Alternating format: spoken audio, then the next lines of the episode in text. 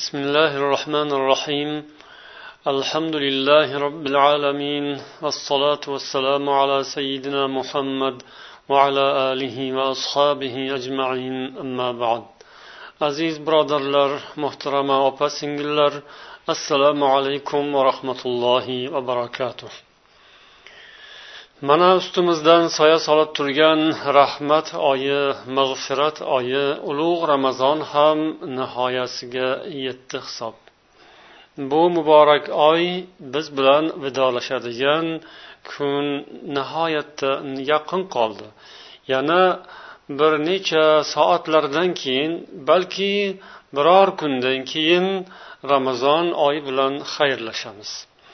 Bu oyda kimki alloh taologa chiroyli itoat bilan bu ulug' oyning hurmatini bajo qilgan bo'lsa allohga hamdu sano aytsin shukur qilsin.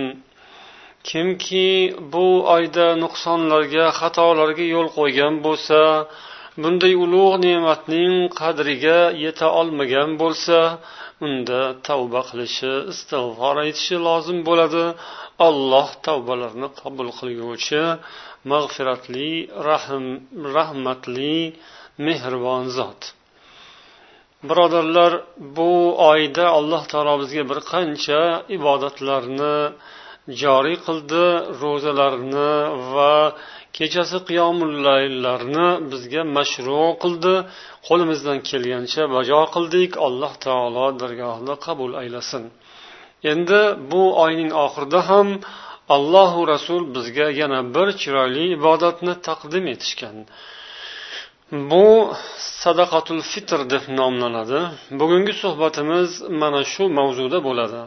Suhbatimizni biz fitr sadaqasi islom shiorlaridan deb nomladik va bu quyidagi mavzular atrofida davom etadi. Fitr sadaqasining hukmi. Undan keyingi mavzu fitr sadaqasi kimlarga vojib? So'ng fitr sadaqasining hikmatlari haqida gaplashamiz.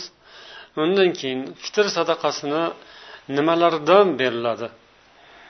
Degan savolga javob beramiz. Keyin sadaqaning miqdori va u kimlarga berilishi hamda fitr sadaqasining berilish vaqti yana shuningdek oxirida fitr sadaqasining qiymatini bersa bo'ladimi yoki yo'qmi degan mavzularda inshaalloh to'xtab o'tamiz. Birinchi mavzu fitr sadaqasining hukmi. Fitr sadaqasi payg'ambarimiz sollallohu alayhi vasallam tomonlaridan bizga vojib qilingan amal.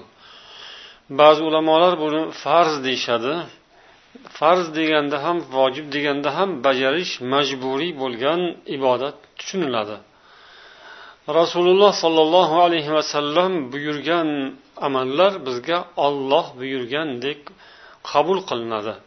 Chunki alloh taolo niso surasining saksoninchi oyatida من يطع الرسول فقد أطاع الله ومن تولى فما أرسلناك عليهم حفيظا deb aytgan kimki payg'ambarga itoat qilsa bas u ollohga itoat qilibdi kimki bosh tortadigan bo'lsa yuz o'giradigan bo'lsa bas biz sizni unday kimsaning ustidan nazoratchi qilib yubormaganmiz degan olloh demak alloh taologa itoat qilgan odam albatta uning rasuliga ham itoat qiladi rasuli buyurgan narsalarni qabul qiladi payg'ambar ko'rsatgan yo'lga ergashadi. Demak fitr sadaqasi rasululloh sollallohu alayhi vasallam tomonlaridan bizga buyurilgan bu ibodatni bajonidil ado etish bizning burchimiz vazifamiz. Modomiki rasululloh buyurdilarmi? Demak u biz uchun nihoyatda foydali va zarur. Biz uning savobiga muhtojmiz. Shunday ekan fitr sadaqasini ham agar o'z vaqtida chiroyli ado etadigan bo'lsak undan katta foydalar savoblar qo'lga kiritishimiz aniq. Demak fitr sadaqasining hukmi vojib. Keyingi mavzu fitr sadaqasi kimlarga vojib? Ya'ni kimlar berishi lozim? Bu borada shu nuqta muhimki yoki bir taajjubliki bu ibodat hammaga barobar farz yoki vojib. Boshqa ibodatlarda qandaydir shartlari ko'proq. Ya'ni ba'zi ibodatlar erkaklarga farz ayollarga emas. Yoki ba'zi bir ibodatlar balog'atga yetganlarga deyiladi. Deyarli hamma ibodatlarda shart qilinadigan narsa balog'atga yetgan bo'lish va yana boshqa ba'zi shartlar zikr qilinadi. Ammo mana bu fitr sadaqasining qoidasida esa bu hamma uchun hammaning zimmasida lozim hammaning hisobidan beriladigan sadaqa bu. Ya'ni fitr sadaqasi berayotganda katta yoshlilar ham kichkina bolalar ham erkaklar ham ayollar ham ozod insonlar ham qullar ham safardagilar ham muqimdagilar ham muqim bo'lib istiqomat qilayotganlar ham hamma hamma hamma hisobga olinishi va har bir insonning nomidan berilishi vojib. Ajoyib bir ibodat. Go'daklarni ham hisobga olasiz. Go'daklar uchun ham beradigan sadaqangiz katta yoshli uchun ham beradigan sadaqangiz bilan bir qatorda bo'ladi. Hammaga barobar hisob qilinadi va hammaning nomidan demak fitr sadaqasi ado etiladi demak barchaga vojib. Faqat ona qornidagi go'dakka hali tug'ilmagan go'dakka vojib emas. Ammo yangi tug'ilgan chaqaloq agar shom namozidan keyin ya'ni ramazon tugab kun botgandan keyin tug'ilgan bo'lsa unga ham vojib bo'ladi. Uni ham hisobga qo'shilishi kerak bo'ladi. Demak bu barcha insonlarni hisob qilinadi. Yoshidan jinsidan e, holatidan qat'iy nazar hammaga vojib. Endi uning uning holati iqtisodiy holatiga keladigan bo'lsak bunda shu narsani aytiladiki bu borada ba'zi ulamolar bir kunlik oziq ovqati bo'lgan odam va o'sha bir kunlik oziq ovqatidan biroz ortiqchasi bo'lgan odam demak u fitr sadaqasini beradi. Agar o'zining hojatidan bir kunligidan ortiq ovqati bo'lmasa ana o'sha odamgina fitr sadaqasidan ozod qilinadi deydilar jumhur ulamolar. Lekin imom abu hanifa rahmatullohi alayhi esa bir kunlik oziq ovqati bu e'tiborga olinmaydi deydilar. U kishining nazarida nisobga yetgan bo'lishi kerak. Ya'ni sadaqa vojib bo'ladigan inson e, moli nisobga yetgan odam bo'ladi deydilar. Ya'ni xuddi zakot berishda farz bo'lishi uchun mol nisobga yetgan bo'lishi kerak. Nisob o'sha sakson besh gramm oltin. Ammo bu yerdagi farq shuki uning moli nisobi uning moli ko'payib turgan foyda tug'ib turgan bo'lishi ko'payayotgan o'sayotgan mol bo'lishi shart qilinmaydi. Hojatlardan tashqari demak moli nisobga yetgan odam bo'lsa u sadaqa fitrni beradi deydilar. Demak bir imom nazdida shunday ammo boshqalar esa buni shart qilishmagan balki bir kunlik ovqati bir kunlik ya'ni o'sha hayit kunining tuni avvalambor demak id tuni boshlanadi undan keyin kun tong otgandan keyin demak uning kuni keladi hayitning kuni ana shu bir kun bir sutkaga yetadigan bir kecha kunduzga yetadigan ovqatdan tashqari ham ozgina ortiqchasi bo'lsa demak u odam sadaqa fitrni berishi lozim deyishadi jumhur ulamolar. Endi fitr sadaqasining hikmatlariga kelsak.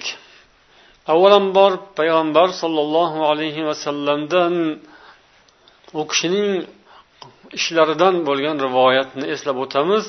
Abu dovud va ibn mojah rivoyat qilgan hadis abdulloh ibn abbos roziyallohu anhu aytadilar رسول الله صلى الله عليه وسلم زكاة الفطر طهرة للصائم من اللغو والرفث وطعمة للمساكين فمن أداها قبل الصلاة فهي زكاة مقبولة ومن أداها بعد الصلاة فهي صدقة من الصدقات payg'ambar sollallohu alayhi vasallam fitr sadaqasini fitr zakotini farz qildilar. Bu ro'zador odam uchun behuda so'zlar va befoyda ishlardan poklanishi uchundir va bu miskinlarga ozuqa bo'lsin uchundir. Kimki buni iyd namozidan oldin ado qilgan bo'lsa olloh dargohida qabul bo'lgan zakot sadaqadir. Kimki namozdan keyin bergan bo'lsa bu oddiy sadaqalardan bir sadaqadir deganlar. Mana shu hadisdan ulamolar bir qancha hikmatlarni istinbot qiladilar. Birinchi hikmat musulmonlar o'rtasida tenglik. Demak bu bu ehson sadaqot chiqarilgan mahalda musulmonlar hammalari o'sha hayit kuni uchun barobar bo'lsinlar. Hayit kunini xursandlik bilan o'tkazish uchun demak o'sha kunga yetadigan ozuqalari bo'lsin degan hikmat bor. Ya'ni bir kunlik ovqati ozuqasi bo'lgan odam berish kerak. Ammo bir kunlikdan kam bo'lsa yoki ozuqasi bo'lmasa u nima qiladi? Demak unga fitr sadaqasi beriladi. Ana u odam ham demak yo'qsillikdan chiqib o'sha bayram kuni hayit kuni hamma bilan barobar xursandchilik qilish lozim. U ham kelgan fitr ehsonlari hisobiga o'sha kunini hayit kunini xursandchilik bilan to'kin sochinlik bilan o'tkazishi kerak. Demak birinchi hikmat bu tenglik. Ikkinchi hikmat musulmonlar qalbida shafqat paydo qilish va uni rivojlantirish. Demak o'sha kuni odamlar bir birlarining holidan o'sha bir kun uchun xosatan hayit kuni uchun ular bir birlarining holatlariga nazar soladilar. Boshqa paytlarda ham albatta ehson qiladilar sadaqalar qiladilar ammo ulug' bayram kelganda hamma olam islom olami xursandchilik bilan bayram qilayotgan bir soatda demak oralarida shunday hech narsasi yo'q. Qiynalgan xafa bo'lgan odam muhtoj odam bo'lmasin. O'shanday muhtoj odam bo'la turib insonlar qanday bayram qiladilar? Demak islomda musulmonlikda bayram hamma uchun bo'lishi kerak va bayramda xafa bo'lib o'tirgan odam bo'lmasligi kerak. Demak mo'min musulmonlar rahmu shafqat mana shunday jihatlarni ham mana shunday nuqtalarni ham nazardan soqit qilmagan. Uchinchi hikmat nuqsonlardan poklanish. Hayit bayramga yetib borganda nuqsonlarimizdan poklangan holda ro'zalarimiz musaffo holda yetib boraylik. O'sha kuni alloh taolo huzuriga qilgan bir oylik ibodatimiz chiroyli tarzda taqdim qilinsin. Endi inson xatodan xoli emas ro'za asnosida ham har qancha nasihatlar eshitib tursak ham xato kamchilik nuqsonlarga yo'l qo'yib qo'yamiz. Behuda gaplar og'zimizdan chiqib ketadi. Ba'zan qo'polroq gaplarni gapirib yuborgan bo'lamiz. Zararli narsalar gaplarni aytib yuborgan bo'lamiz. Ana shunday mayda chuyda xatolar yoki kattaroq yoki kichkinaroq shularni ham alloh huzurida kechirilishidan umid qilib fitr sadaqasini beriladi. Payg'ambar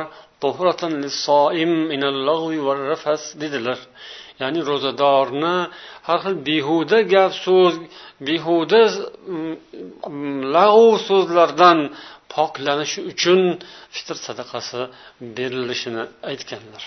Demak biz nuqsonlardan poklanamiz. Mana shunday qilib. To'rtinchi hikmat ramazonni ibodatlar bilan o'tkazishga muvaffaq bo'lganimiz uchun shukrona. Demak mana shu oyni sog' salomat eson omon o'tkazdik. Alloh bizga sog'lik salomatlik ato qilgan ekan. Ramazon ro'zasini tutdik. Kimlardir tuta olishmadi. Kimlardir tuta oldilar. Kimdir uzr bilan kimdir uzrsiz boshqa har xil holatlar. Nima bo'lganda ham mana shu ulug' kunga ramazon bayramiga idul fitrga eson omon yetganimiz uchun allohning ibodatini qilib yuzimiz yorug' bo'lib kelganimiz uchun shukrona tarzida demak bu sadaqani bajo qilamiz. Mana bu aytilganlar qisqacha ramazon oyining oxirida beriladigan fitr sadaqasidan ko'zlangan hikmatlar bilan iborat edi. Endi fitr sadaqasini nimalardan berilishi haqida to'xtalamiz. Fitr sadaqasi odamzod iste'mol qiladigan oziq ovqat mahsulotlaridan beriladi. Ozuqa bo'ladigan mahsulotlardan ya'ni xurmo arpa bug'doy guruch yoki mayiz pishloq mana shunga o'xshash demak oziq ovqat mahsulotlaridan beriladi. Payg'ambar sollallohu alayhi vasallamdan bo'lgan rivoyatlarda فرض رسول الله صلى الله عليه وسلم زكاة الفطر من رمضان صاعا من تمر أو صاعا من شعير deb aytilgan ya'ni rasululloh sollallohu alayhi vasallam fitr sadaqasini farz qildilar ramazon oyida ya'ni ramazon hisobidan beriladigan fitr sadaqotini fitr zakotini farz qildilar bu xurmodan bir so yoki arpadan bir so bo'lishi kerak demak rasululloh zamonlarida mana shunday ibodat mana shunday amalga oshirilgan. Yana boshqa hadislarda beriladigan sadaqa fitr sadaqasining beriladigan turlari ya'ni taom turlarini boshqa turlari ham zikr etib o'tilgan.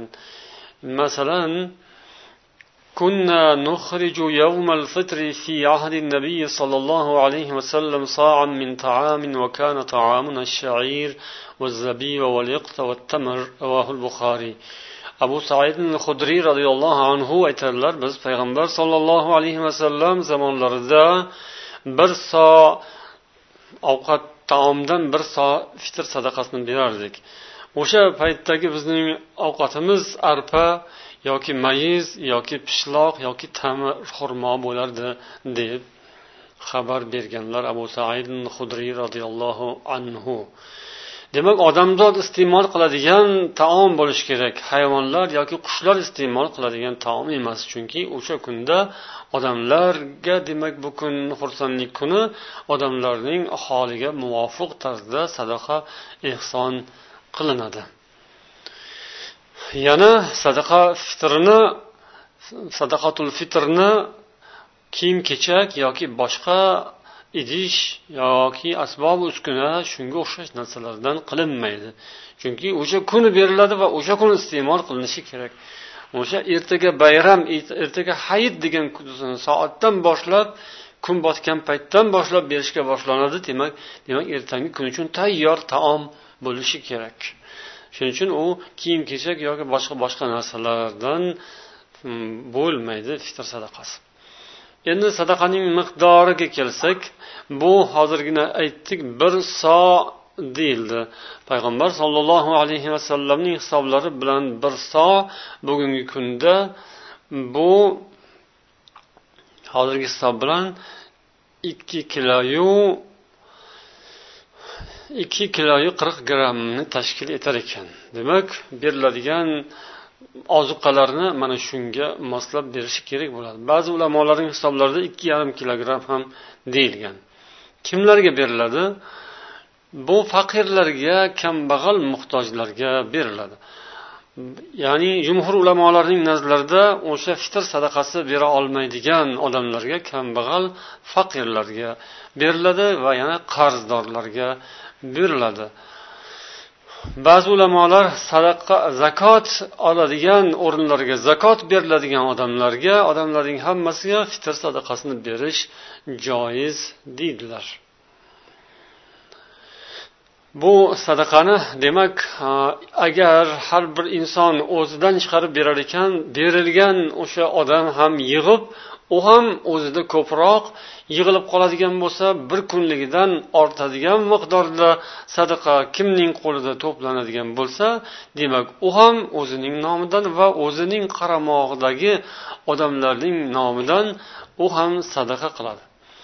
Endi fitr sadaqasini berish vaqti. Fitr berish vojib bo'ladigan vaqt ramazon tugab kun botgan paytdan boshlab vojib bo'ladi. Ya'ni ramazon oyi tugaydi shavvol oyi boshlangan bo'ladi. Hayit boshlangan bo'ladi. Ya'ni idul fitrning tuni boshlanadi. Ana shu paytdan boshlab fitr sadaqasi vojib bo'ladi.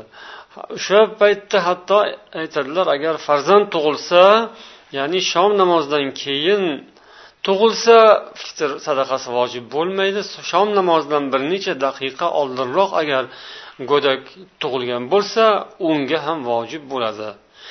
Yoki bir inson agar shom namozidan oldin vafot bo'lgan bo'lsa unga ham vojib emas undan soqit. Ammo kimki shom namozidan keyin bir necha daqiqalar o'tgach vafot bo'ladigan bo'lsa demak uning zimmasida fitr sadaqasi vojib bo'lib qolgan bo'ladi va merosxo'rlari uning zimmasidan soqit qilishlari kerak ya'ni uning molidan sadaqani ado etilishi lozim bo'ladi.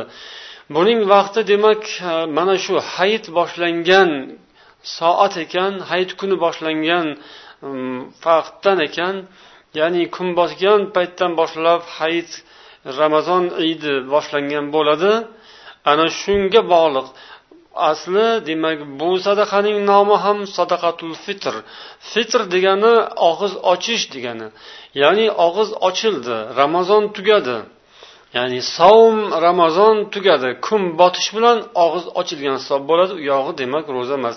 Yanagi yilning ramazoni kelguncha odamlarning og'zi ochilgan hisoblanadi. Fitr bo'ladi demak. Fitr og'iz ochish. Idul fitr og'iz ochish bayrami ya'ni ramazon tugagan bayrami sadaqatul fitr og'iz ochish munosabati bilan beriladigan sadaqa. Demak bu sadaqa mana shu fitrga bog'langan fitr demak ro'za tugab og'iz ochilishi sadaqa shunga bog'langan ekan demak vaqti ham xuddi shu paytda vojib bo'ladi. Og'iz ochilgan paytda demak sadaqa vojib bo'ladi. Vaqti shu yerdan boshlanadi vojib vaqti tugashi esa hayit namozi o'qilguncha. Hayit namozi o'qilgan vaqtda sadaqa fitrning vaqti tugagan bo'ladi. Demak mana shu orada tez bu ibodatni bajo qilib olish kerak. Bu vojib vaqtda ulamolar mana shu ibodatni ado etilish vaqtini um, fazilat vaqti joiz vaqtiga bo'lganlar. Ya'ni fazilat vaqti fazilat vaqti ertalab tong otgan paytda id namozini o'qishdan oldin. Ya'ni agar inson sadaqasini tayyorlab tahir qilib ertalab namozga ketayotgan mahalda qo'lida ehsoni bilan sadaqasi bilan borib o'sha namozgohga yig'ilgan muhtojlarga tarqatsa o'sha paytda bersa demak bu juda ham ulug' fazilat va savobi ko'p bo'ladi deyishadi. Chunki aynan shu shiorni u bajo qilgan bo'ladi. Ya'ni fitr sadaqasi islom shiorlaridan biriki o'sha kuni insonlar bir birlarini yo'qlab kambag'al muhtojlarga sadaqalarini oshkora ulashadigan payt. O'sha narsa bir shior sifatida hammaga ko'rinishi bu hikmati shunda. Odamlar qo'llarida demak xaltalarini ko'tarib o'zlari shularni yo yelkalariga qo'yib qadam bosib yurib borib unga tutqazsalar bu demak shior ramazonning shiori islom shiorini ular bajo qilgan bo'ladilar islomni ulug'lagan bo'ladilar birodarlarini demak yo'qlab hammalari bir safga tizilgan bo'ladilar. Demak bu fazilat vaqti. Joiz vaqti esa ramazonning oxirida ramazon tugashdan bir ikki kun oldindan boshlanadi deyishadi. Ya'ni aynan ramazon tugab kun botgandan keyin emas balkim ramazon tugashiga bir necha kun qolgandan boshlab berilsa bo'ladi deydilar ulamolar ya'ni bu ishni payg'ambar sollallohu alayhi vasallam sahobalari qilishgan sahih buxoriyda kelgan nofidan rivoyat كان ابن عمر يعطي عن الصغير والكبير حتى وإن كان يعطي عن وإن وكان ابن عمر يعطي عن الصغير والكبير وكان يعطيها الذين يقبلونها وكانوا يعطون قبل الفطر بيوم أو يومين degan hadisda demak bir kun yoki ikki kun oldindan berardilar degan rivoyat qilingan demak bir ikki kundan oldindan boshlab berish bu joiz vaqti ekan ammo bundan keyingi tahir qilib keyinga surib yuborish mumkin emas. Ya'ni hayit namozidan keyinga surib yuborish mumkin emas. Qasddan ataylabdan yoki beparvolik bilan shunday qilsa u odam u odam albatta gunohkor bo'ladi tavba qilish kerak istig'for aytish kerak. Ammo tahir qilgan bilan uning zimmasidan soqit bo'lmaydi deydilar. Demak mabodo vaqtida berolmasa ham keyin albatta uni berish zimmasida vojib bo'lib qoladi. Berish kerak. Biror uzr bilan agar bera olmasa ya'ni keyinga surilgan bo'lsa unda inshaalloh gunoh bo'lmas deydilar. Inson demak iloji bo'lganicha harakatini qilib o'z vaqtida bu narsani ado etishga demak muvaffaq bo'lishi kerak. Ammo yig'ib qo'ygan to'plab qo'yganku chiqarib qo'ygan o'zini hisobidan chiqargan lekin yetadigan joyga yetkaza olmagan o'rtasida o'rtadagi odamlar vakillar yoki ishonilgan odamlarning hm, harakati sustligi sabab bo'libmi yoki boshqa sabablar biror bir uzrlar sabab bo'lib chiqarilgan mol egasiga vaqtida yetib bormasa inshaalloh zarar yo'q. Bu hayit kunlari davomida yoki keyinroq yetkazilsa ham o'sha bergan odamdan soqit bo'ladi. U odam o'z vaqtida chiqarishi lozim. Demak sadaqa mm, fitrning vaqti haqida mm, biz demak hozir gaplashdik. Endi fitrning qiymati haqidagi mavzu keladi. Fitrning qiymatini bersa bo'ladimi yoki yo'q bu borada ham ulamolar o'rtalarida ixtilof bor. Bu borada so'ralgan savollarga lajna doimaning fatvolari ya'ni ilmiy tadqiqotlar va fatvolar bo'yicha doimiy qo'mita saudiya arabistonidagi fatvo hay'atining so'ziga qaraganda ular aytadilar fitr sadaqasining qiymatini berish joiz emas bu payg'ambar sollallohu alayhi vasallam va sahobalarning ishlariga xilof keladi. Yana rasulullohning man amila amalan laysa alayhi amruna fahuva raddun degan hadislari bor. Kimki biz qilmagan ishni qiladigan bo'lsa u rad etiladi deganlar. Yana kimki bizning ishimizda ya'ni islom ishida bir ishni yangidan o'zi paydo qilsa u rad etiladi deganlar. Muslim rivoyatlari. Demak shunga ko'ra sadaqai fitrni qiymatini berish payg'ambar zamonlarida bo'lmagan. Shuning uchun bu narsa noto'g'ri. Fitr sadaqasini ayni o'zi ya'ni shu oziqa mahsulotlaridan berilishi kerak. Bu ham islom shiorlarini namoyish etadi. Insonlar mana shunday oziq ovqat mahsulotlari bilan bir birlarini yo'qlashlari muhtojlarga xurmo yoki mayizni shunday qo'llarida ko'tarib olib borib berishlari bu ulug' bir fazilat. Bunda demak odamlarning nazari tushib odamlar bir birlarini holatlaridan xabardor bo'lish uchun xabar olish uchun ketayotganlari zohir bo'ladi namoyon bo'ladi. Bu narsa boshqalarga ta'sir qiladi.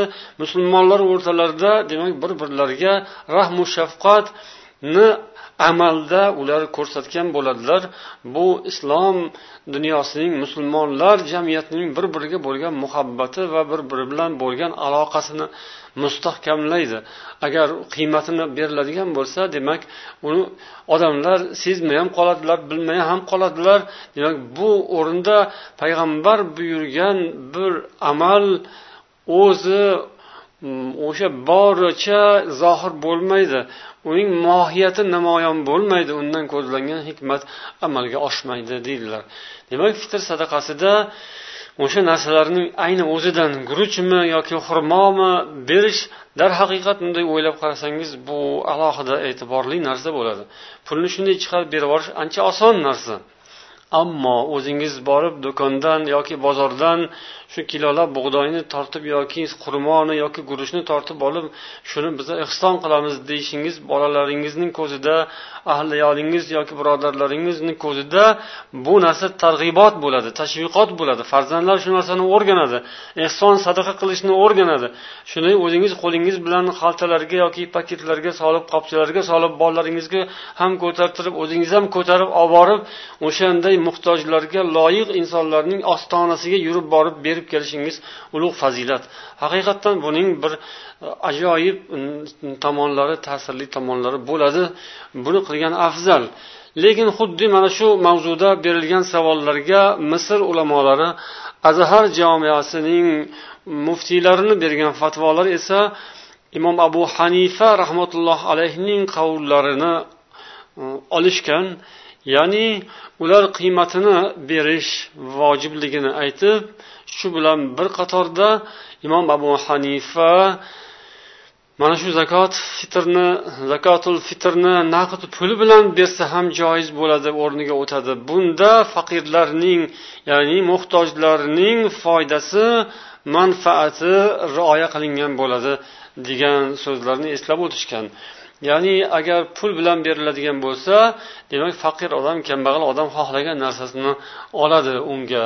Demak ehtimol uning uyida o'sha kuni demak ovqati bordir. Uning olib kelingan narsaga aynan o'sha narsaga ehtiyoji yo'qdir.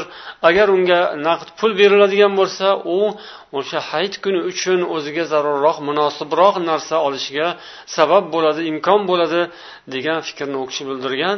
Ya'ni payg'ambar sollallohu alayhi vasallam hadislarida masakin miskinlarga demak bir taom bo'lsin deganlar demak miskinlarning holi rioya qilingan agar naqdini bersa ham joiz bunda o'sha miskinlarga bu ham bir foyda bo'ladi degan qavlni keltirganlar.